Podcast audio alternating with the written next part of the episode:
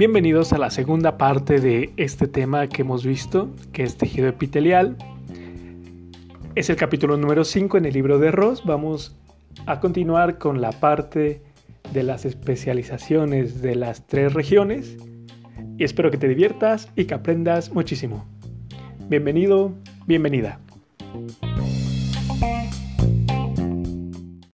Bueno, en la diapositiva número 73 bueno, después de donde dice especializaciones de la membrana, tenemos, recuerda, cada célula tiene tres regiones.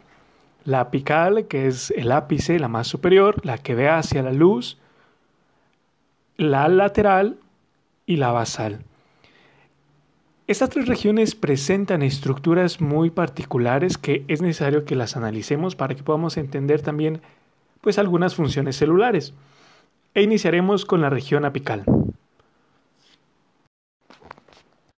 Ok, en las especializaciones de la región apical, estas son modificaciones estructurales de la superficie, es decir, de ahí de esa superficie apical se especializan estas situaciones que vamos a abordar y que bueno, esta superficie apical también puede contener enzimas, proteínas transportadoras como lo vamos a ver por ejemplo en riñón, o a nivel de tubo digestivo, que generalmente tienen que ser funciones absortivas, etc. Entonces, dentro de las especializaciones o modificaciones estructurales tenemos a las microvellosidades, a los estereocilios y a los cilios. Y en la siguiente diapositiva te presento las microvellosidades. Bueno, te mandan saludos, tú también salúdales. De tu lado derecho vemos un corte histológico que en la porción más superior observa ese epitelio, que es un epitelio cilíndrico, pseudoestratificado, ciliado, mucosecretor, muy probablemente de, tráquea. Obsérvalo de tu lado derecho y de tu lado izquierdo está un esquema. Y miras que en la membrana plasmática lo marca en la región apical, la que está viendo hacia la luz, tiene esos pelitos que de tu lado derecho en la imagen histológica también parecieran unos pelitos, ¿no? Te presento las microvellosidades. Ahora, ¿cuál es la función de estas microvellosidades? Generalmente son de transporte de sustancias, de absorción y está presente en el intestino y se le conoce como borde estriado. En el caso de riñón se le conoce como borde en cepillo. Las microfotografías electrónicas de transmisión nos han ayudado a observar incluso la cantidad de microvellosidades por, por célula. E imagínate, o sea, han identificado hasta 15.000 en una sola célula. Ahora sí, es muy muy importante que recuerdes, los epitelios absortivos, como es el caso de intestino y riñón, reciben un nombre específico por estas microvellosidades. En el intestino, a esta estructura superficial se le conoce como borde estriado. Entonces, ¿qué es el borde estriado del intestino? Son las microvellosidades, ¿ok? Y en riñón se le conoce como borde en cepillo. Entonces vamos a estudiar las microvellosidades. ¿Qué onda con las microvellosidades? Observa en la siguiente diapositiva que te pongo las características en donde dice de 20 a 30 filamentos de actina. Ok, mira, imagínate, ¿qué te vas a imaginar? Algo cilíndrico, pero no hueco, sino que tenga por dentro. Ah, ya sé. ¿Has visto esas lapiceras de metal que arriba les ponen como una tapita también de metal y pues metes tus pinturas? Imagínate eso, ¿ok?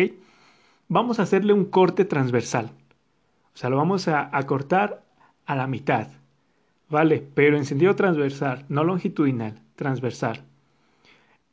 Si nosotros lo miramos de arriba, vamos a poder ver de una microvellosidad, imagínate que esa es una microvellosidad, que esos lápices de colores son filamentos de actina, ¿sí? En la superficie más superior se van a anclar a una proteína que se llama villina, ¿ok? Y en la porción más inferior se van a anclar también a una red de filamentos también de actina, pero a eso le vamos a llamar velo terminal, ¿sale? Que se encuentra abajito de donde nace esa microvellosidad, ¿vale? Entonces, tenemos a una microvellosidad que tiene que está formado estructuralmente por dentro de 20 a 30 filamentos de actina unidos en la parte superior con villina y en la parte inferior con el velo terminal. La villina es una proteína y el velo terminal también son proteínas, pero sigue siendo actina, ¿sale? Entonces, recuerda, el núcleo o el centro proteico de la microvellosidad es actina, unido a villina superior y hacia abajo actina también, pero en una estructura que se llama velo terminal. Ahora bien, esos filamentos de actina van a estar unidos entre ellos por diferentes proteínas que, que están agarrando esos fascículos, ¿ok? Entonces las proteínas que van a aparecer incluso cada 10 nanómetros porque crean enlaces, enlaces cruzados para que le den esa estructura, esa rigidez, son proteínas que se llaman fascina, espina y fimbrina. Entonces, esas digamos que son la que, imagínate que tú eres un filamento de actina, ¿ok? Y tu manita se va a agarrar con la manita de otro o de alguien más. Y esos van a ser estas proteínas que se presentan cada 10 nanómetros para que estén juntos entre todos ustedes, ¿ok? Así se forma entonces el esqueleto interno. Hay una esas son proteínas que, que permiten la unión entre los filamentos de actina. Pero ahora hay que ver qué proteína está uniendo la pared de esa microvellosidad con esa estructura de actina. Esta proteína es la miocina tipo 1. ¿sí? Lo está uniendo a la membrana plasmática de esa microvellosidad. Utilicé el nombre de pared como para que se imaginaran, sin embargo no es pared celular, es membrana celular, ¿ok? Vientos. Hay una cosa muy curiosa porque, por ejemplo, cuando hay células epiteliales que se cultivan y se les añade la proteína villina de manera in vitro, comienzan a desarrollar microvellosidades. ¿No se te hace como muy interesante esa capacidad que tiene esa proteína para poder comenzar, pues, a que se desarrollen estas estructuras, estas especializaciones de la porción apical. ¿Ok? En el velo terminal vamos a tener ahora otras proteínas. Tenemos ahí una red de filamentos de actina, ¿te acuerdas? Sigue siendo actina, el velo terminal. Pero ahí en lugar de que sean las otras proteínas anteriores que lo estabilizan, aquí quien lo va a estabilizar es una proteína que se llama espectrina. Y a su vez que estabiliza eh, los filamentos de actina, los va a unir con la membrana celular. De igual forma podemos ahí encontrar otras dos proteínas, que es la miocina tipo 2 y la tropomiocina, que tienen, bueno, pues esta capacidad contráctil que va a permitir que cuando ejercen su fuerza se separen las microvellosidades. ¿Ok? Muy bien, y hemos terminado con las microvellosidades. Es sencillo, em, no es sencillo si quieres aprender todas las proteínas, pero te juro que no es difícil. Acuérdate, está la villina, está la fascina, la espina, la fimbrina, la actina, la miocina tipo 1, la miocina tipo 2, la tropomiocina, la espectrina y bla, bla, bla. Lo que quiero que tú te aprendas es, ¿ok? ¿Para qué sirve? Generalmente es de absorción, ¿ok? Eso es importante. ¿En dónde está presente? En epitelios, pues que hagan ese trabajo. Principalmente, o los, los, los ejemplos más clásicos es el intestino y el riñón. Ahora vamos a pasar con otra estructura que se llama estereocilio. Estereocilio, estereocilio, ya vimos microvellosidades, vamos con los estereocilios. Y bueno, ¿qué te puedo decir de los estereocilios? Los estereocilios son microvellosidades muy largas, ¿sale? Entonces, ¿qué son los estereocilios? Son microvellosidades, pero son de una longitud mucho mayor para poder considerarlo una microvellosidad. No están muy, muy difundidos entre los epitelios, como le menciona el libro de Ross, pero realmente se limitan a tres mm, situaciones específicas. Que te las tiene, si te quieren preguntar cosas específicas, esto puede ser una pregunta de examen. ¿En dónde se ubican los estereocilios? En tres estructuras solamente. Epidídimo, conducto deferente y células sensoriales del oído interno. Otra vez. Epidídimo, conducto deferente y células sensoriales del oído interno. Incluso algunos histólogos los llaman estereovellosidades. Entonces, ¿qué es un estereocilio o una estereovellosidad? Es lo mismo. ¿Y qué son? Son microvellosidades grandotas. ¿Ok? ¿Tienes hasta ahí alguna duda? Bueno, espero que no, porque igual, pues no te puedo escuchar. Ahora, como te dije que tienen una similitud con las microvellosidades, entonces la estructura también es similar. Tiene filamentos de actina en donde también participa para que esos filamentos de actina estén unidos una proteína que se llama fimbrina, que si te acuerdas en las microvellosidades también aparece la fimbrina. Va. Pero, ¿te acuerdas que en el caso de las microvellosidades la proteína que él unía hacia la membrana era la miocina tipo 1, ¿verdad?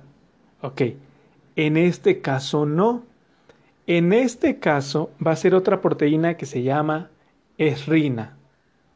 Esrina es Rina. z Rina. es Rina. De igual forma aparece la proteína, pues la espina junto con la fimbrina para hacer la estabilidad. Pero recuerda, la esrina, la esrina es la que va hacia la membrana, ¿ok? En el caso de los estereocilios, recuerda que las microvellosidades es la miocina tipo 1. Hay algo que tienes que conocer que es el, le llaman el lado más o el lado plus y el lado minus. El lado plus siempre va a ser hacia la porción más apical, ¿ok? A la punta del estereocilio igual a la punta de la microvellosidad. Entonces cuando te digan el lado plus o el lado positivo del estereocilio, tú ya sabes que es la porción más apical. El lado minus, pues de la manera contraria. De la manera contraria se refiere a la parte más basal. No sé si lograste escuchar la sonrisa, bueno, la risa muy discreta de mi querido hermano. Discúlpalo. ok. Algo importante que te tienes que dar cuenta en estas imágenes que te, he presentado de los estereocilios son unas estructuras azulitas que les llaman puentes citoplasmáticos o citoplásmicos. Bueno, Aquí digamos que son amiguis y van a ir generalmente de dos en dos. Para que esas manitas nunca se separen, bueno, entonces les vamos a poner una proteína que se va a llamar alfa-actinina. La alfa-actinina también se va a presentar en la porción más basal, como si fuera el velo terminal de la microvellosidad, ¿sí? O sea, va a estar presente uniendo los estereocilios en la porción apical pero también se va a presentar mucho más abajo, digamos, hasta la raíz del estereocilio, porque le va a estar dando estabilidad a estos filamentos de actina. Muy bien. Algo que tenemos que considerar. ¿Recuerdas que dentro de las funciones del tejido epitelial es que puede funcionar como un receptor sensorial? Pues aquí está la respuesta de por qué. Porque los estereocilios funcionan como eso, ¿no? Como receptores sensoriales. En el caso de, por ejemplo, de oído interno, se aprecian como una escalerita que se ve muy bonita, lo vamos a abordar también en histología de oído. Pero algo también quiero que, que te aprendas.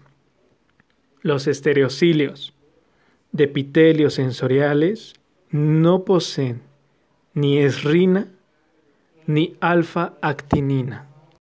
Bueno, entonces a manera de resumen te dejo ahí una tablita entre los estereocilios y las microvellosidades, sabiendo que ambas son microvellosidades, solo que los estereocilios pues son microvellosidades más grandotas. Entonces, la principal función de la microvellosidad es absorción. De los estereocilios son sensoriales. En las microvellosidades en la porción apical presentan villina. ¡Ahí va a caer un trueno! Y, perdón, en los estereocilios no la presentan. ¿Ok? En el caso de las microvellosidades, recuerda que la unión de este complejo, pues sí, cayó un trueno. Este complejo de actina hacia la membrana está dado por miocina tipo 1. ¿Sí? Y en el caso del velo terminal, quien lo une es la espectrina. Ahora bien, perdón, en el caso de los estereocilios, tenemos la unión a la membrana por parte de la esrina. no se describen unas proteínas que estén uniendo, por así decirlo, la actina del velo terminal del estereocilio con la membrana. ¿Ok?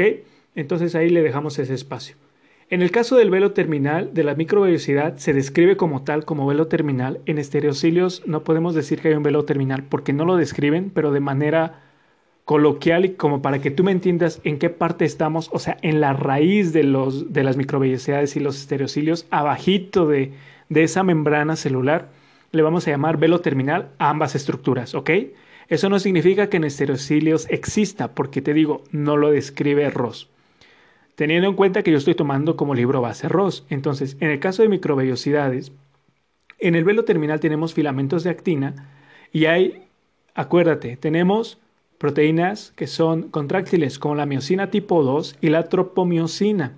En el caso de los estereocilios también tenemos filamentos de actina con alfa-actinina, que son los puentes citoplásmicos. Y ya otro asunto, bueno, las microvellosidades no está unida una microvellosidad con otra como lo presentan los estereocilios, ¿no? Entonces no tenemos uniones citoplásmicas, a eso me refiero.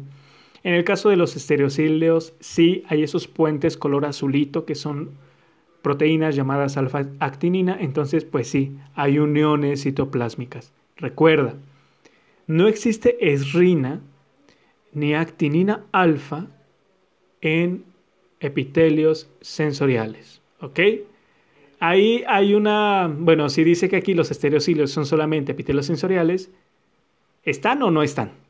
¿Sí? O sea, esa pregunta a mí también me queda de decir, ok, si todos los estereocilios son sensoriales, entonces ¿para qué describen la esrina y la actinina alfa si no existen en, en los estereocilios sensoriales?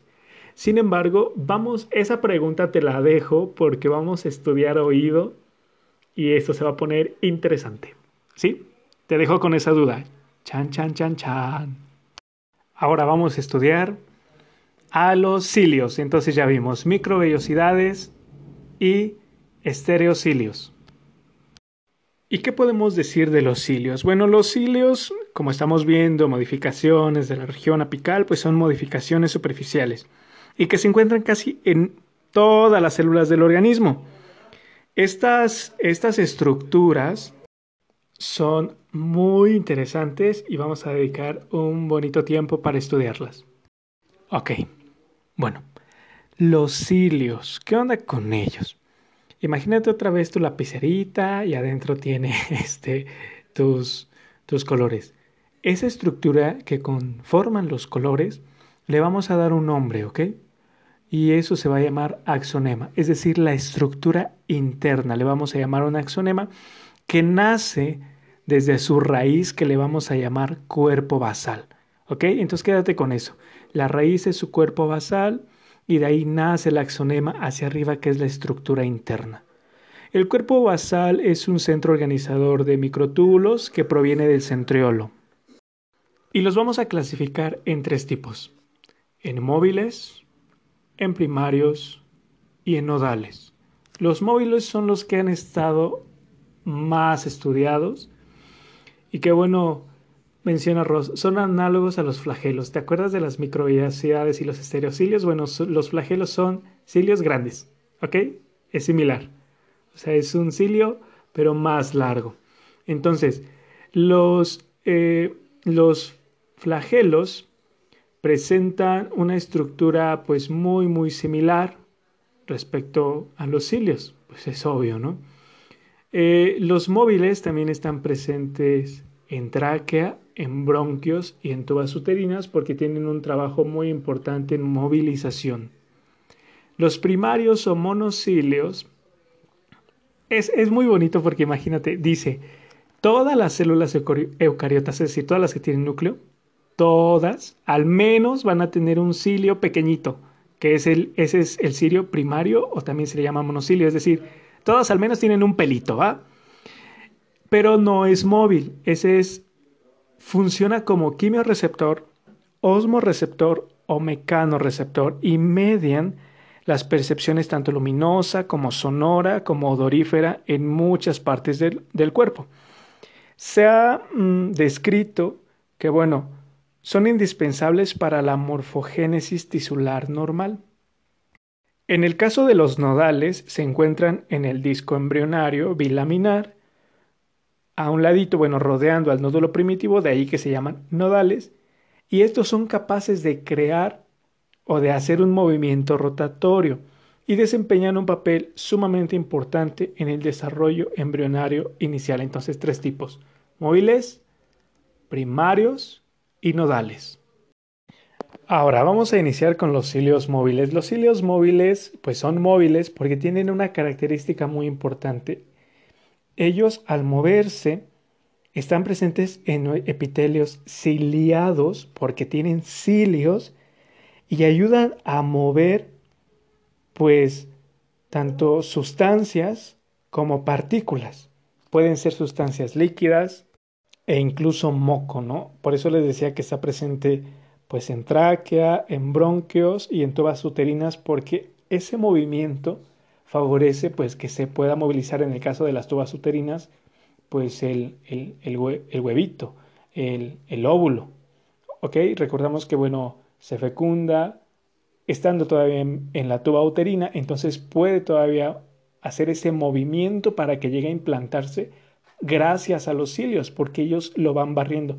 En el caso de tráquea, en el caso del, del árbol traqueobronquial, pues esos cilios permiten que se esté movilizando el moco hacia la parte superior, llegue hasta la parte de la orofaringe y pues no los traguemos. Sí, te tragas, nos tragamos nuestro moco. En un corte histológico, estos cilios se van a observar como si fuera un corte de cabello militar, como un césped bien cortadito, uniforme. Lo puedes ver en la imagen que te he puesto después del mapa conceptual de los cilios de la clasificación.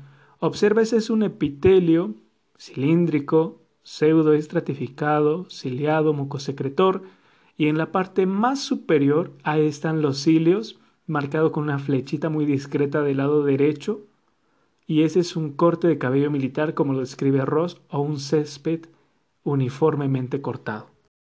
En la siguiente imagen te hago un aumento, en la siguiente diapo, del epitelio. Y ahí puedes ver una línea rosita muy muy clara en el sentido en que se puede distinguir pero es un rosita que, que, pareciera una línea que está delimitando el nacimiento de los cilios móviles. En la siguiente diapo te la marco con una línea negra.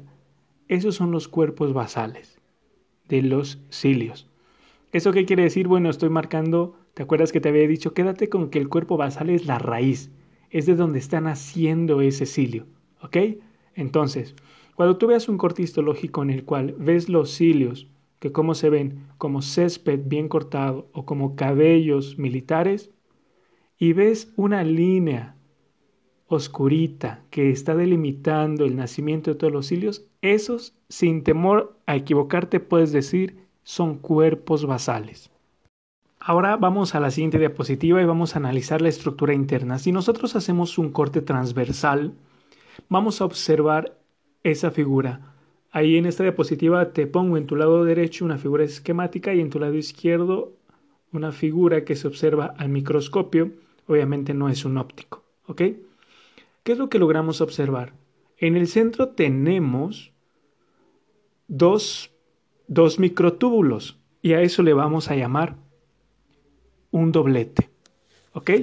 Entonces, en el centro tenemos un doblete y como si fuera una pareja de novios. ¡Ay, qué lindo! ¿Ok? Y rodeando a ese doblete, a esos dos microtúbulos, vamos a tener igual nueve parejas de microtúbulos, o sea, otros nueve dobletes. De ahí que se le conoce a la estructura de el axonema. Recuerda, el axonema es la estructura, es el nombre que se le da al conjunto de estos microtúbulos que estamos observando. ¿Ok? Entonces, ese es un corte de un axonema en un corte transversal que observamos en el centro dos microtúbulos y alrededor de ellos nueve dobletes, que quiere decir nueve pares de microtúbulos. Ahora, algo interesante que te quiero decir. Cada microtúbulo, o sea, cada cada persona de esa parejita, por así decirlo, es una parejita de baile de ese doblete.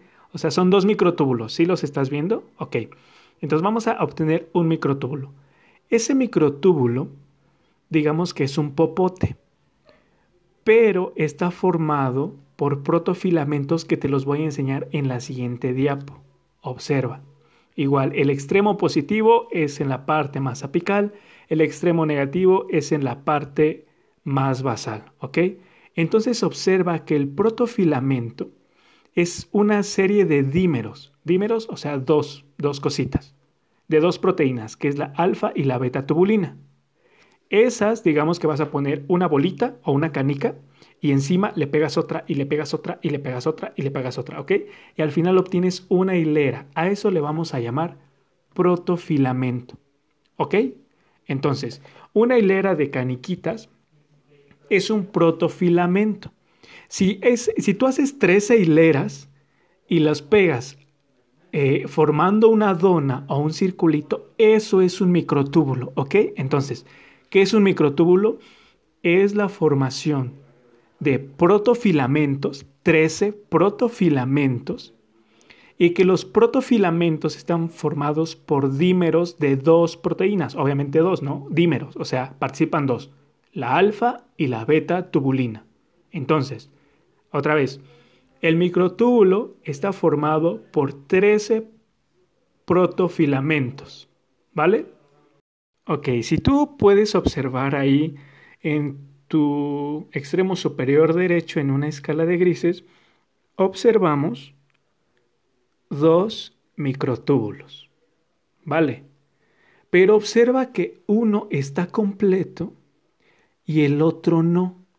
El otro se va a completar con los protofilamentos del completo.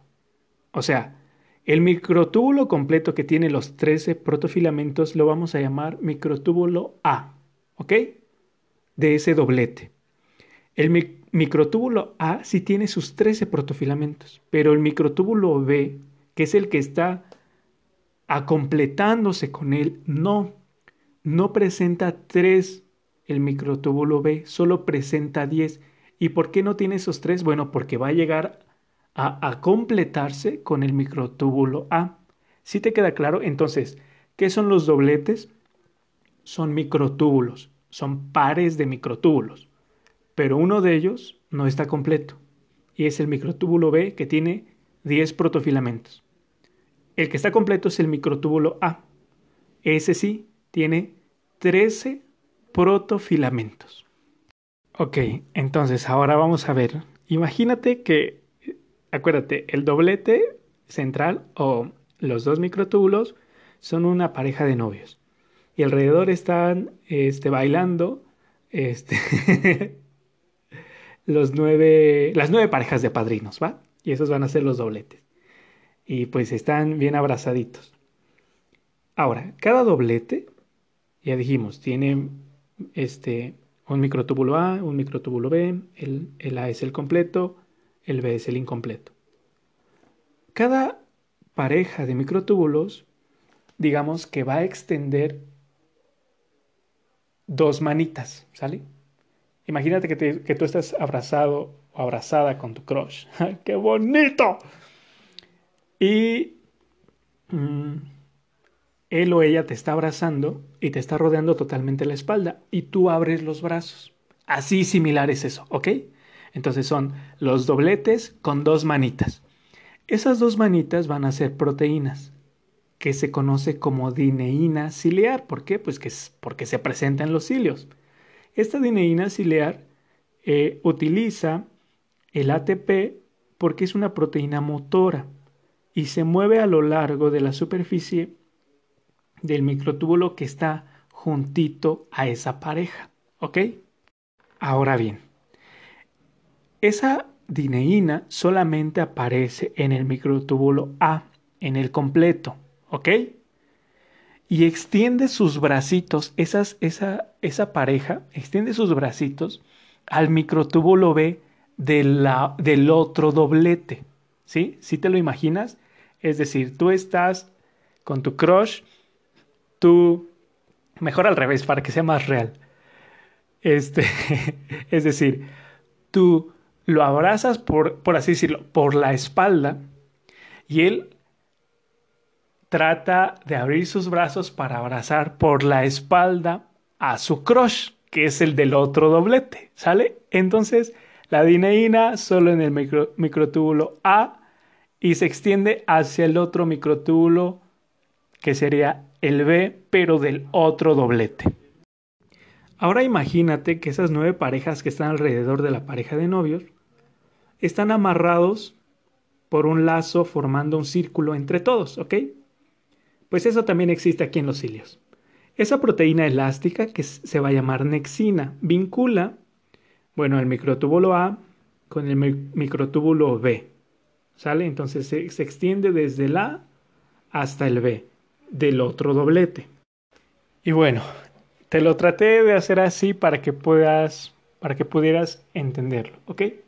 Entonces, Ahora, vamos con, el, con, con, con, los centrales, los microtúbulos centrales. Esos no se están abrazando, ni se están tocando, ni nada. Ellos están ahí centrales, pero están contenidos en una vaina. ¿Ok? Imagínate que, es, que son como un elote. y la vaina son las hojas. Es decir, ambos están ahí, no se están tocando, pero están limitados para que no se separen por una vaina que le vamos a llamar vaina proteica central. Y desde ahí se extienden unas proteínas que se les llaman enlaces radiales, que va hacia cada uno de los nueve dobletes. ¿Ok? Y hemos terminado entonces la estructura interna de los cilios, acuérdate. Nueve dobletes, un par central, vaina central, rayos, este, enlaces radiales, vaina proteica central, microtúbulo A, microtúbulo B, el B es el incompleto, Existe una proteína que es la dineína ciliar, también existe la anexina. La dineína es una este, proteína de movimiento que utiliza ATP. El protofila, este, los protofilamentos forman un microtúbulo, tienen que ser 13, el completo es el A, el incompleto es el B. Forman 13 protofilamentos, 10 es el incompleto. ¿Ok? A ver. Se bloqueó mi celular. Listo. Te marco las estructuras asociadas y son tres a los cuerpos basales, ¿ok? Se asocian al cuerpo basal, que es la lámina alar, el pedículo basal y la raíz estriada. ¿Te acuerdas que la raíz estriada se continúa hacia abajo con el cuerpo basal? Vamos a continuar con esta clase interesante y ahora vamos a describir unas estructuras que fijan a los cilios hacia adentro de la célula, o sea, hacia el citoplasma, ¿ok? Y bajo este sentido es importante que tengas en cuenta que, bueno, ¿te acuerdas que esta composición de los nueve dobletes más el doblete central se extiende desde la base del cilio hasta la porción apical? Bueno, debajo de la base se va a unir a una estructura que se llama cuerpo basal. ¿Ok? O sea, en la raíz, abajito de donde nace el cilio, se encuentra el cuerpo basal. Este cuerpo basal, en lugar de tener una composición de nueve dobletes y uno central, no lo tiene así. ¿Ok? Entonces no vamos a encontrar ahí el doblete central. Lo que vamos a encontrar es otro microtúbulo. ¿Te acuerdas que en la parte interna del cilio se encuentra el microtúbulo A y el microtúbulo B de estos dobletes. Bueno, aquí aparece otro y es el microtúbulo C, que es incompleto también. Entonces, a ver, el cuerpo basal es una estructura que tiene nueve tripletes y no tiene en su centro el doblete que se presenta en todo el axonema. ¿Ok? Recuerda que el axonema es la estructura que le estamos dando a todo el conjunto de dobletes que está presente en el cilio. Muy bien, ahora, ¿el cuerpo basal de dónde se extiende? Desde una zona que se llama zona de transición, ¿ok? Que es, digamos, de donde nace el cilio abajito, de esa zona de transición hacia más abajo que se va a unir con algo que se llama raíz estriada. ¿Ok? Entonces, imagínatelo. De superior a inferior viene el axonema, la zona de transición, como tal el cuerpo basal, y justo abajito del cuerpo basal viene la raíz estriada. Entonces, imagínate que hacemos un corte a nivel de la zona de transición, ahí no vamos a encontrar doblete central, porque no aparece allí. Ahí están los tripletes del cuerpo basal, ¿ok? También se han identificado estructuras asociadas con los cuerpos basales que los vamos a describir. Pero eso quiero que te quedes con eso. Ya no hay dobletes, sino tripletes. No hay un doblete central. Desaparece a partir de la zona de transición, que es la zona de raíz, por así decirlo, donde se está, donde están haciendo el cilio más abajito. Ya es porción citoplásmica. ¿Ok? En la diapositiva te lo marco. Hasta aquí hemos terminado con las especializaciones de la región apical y no me voy a meter en más asuntos. Ahí en tu libro de Ross puedes tener algunas aproximaciones más específicas sobre los cilios primarios, el transporte intraflagelar, situs inversus, disinesia ciliar primaria, pero no los voy a abordar aquí, ¿ok? Si quieres leerlo y ese es tu trabajo, que vayas a leer la información que te he estado dando. Yo solamente soy como un apoyo para que cheques, incluso en otras bibliografías, las diferencias de opiniones, ¿no? Vamos a continuar con las especializaciones de la región lateral. Entonces vamos a describir las tres estructuras. La lámina alar, como puedes ver en la imagen, es como una donita que está justo en la raíz y bueno, se expande entre la zona de transición y permite que se fije como tal ese cilio porque tiene unión con la membrana. Entonces fija el cuerpo basal a la membrana y por tanto le da ese soporte a todo el cilio. El pedículo basal, imagínate que es un botoncito, un botoncito justo a la mitad del cuerpo basal y se cree que como todos están orientados hacia una misma dirección, coordinan el movimiento ciliar. ¿Ok? Y la raíz estriada es, como tal, es una raíz que lo fija firmemente el, el cilio hacia el citoplasma y esa es su función. ¿Ok? La proteína más importante que tienes que aprender es la rotlelina. Rotlelina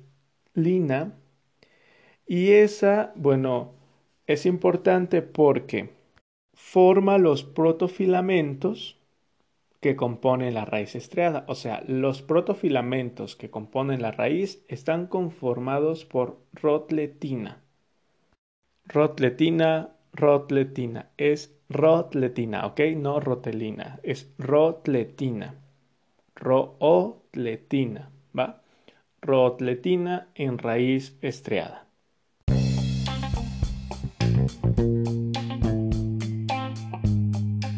Y bueno, para esto vamos a hacer otro capítulo porque pues aquí son 38 minutos, cerca 40 minutos de haber estudiado las especializaciones de la región apical. Y para que no te satures de información, pues quédate con eso, ¿no? Te espero en el siguiente podcast de tejido epitelial que sería la parte número 3. Hasta luego.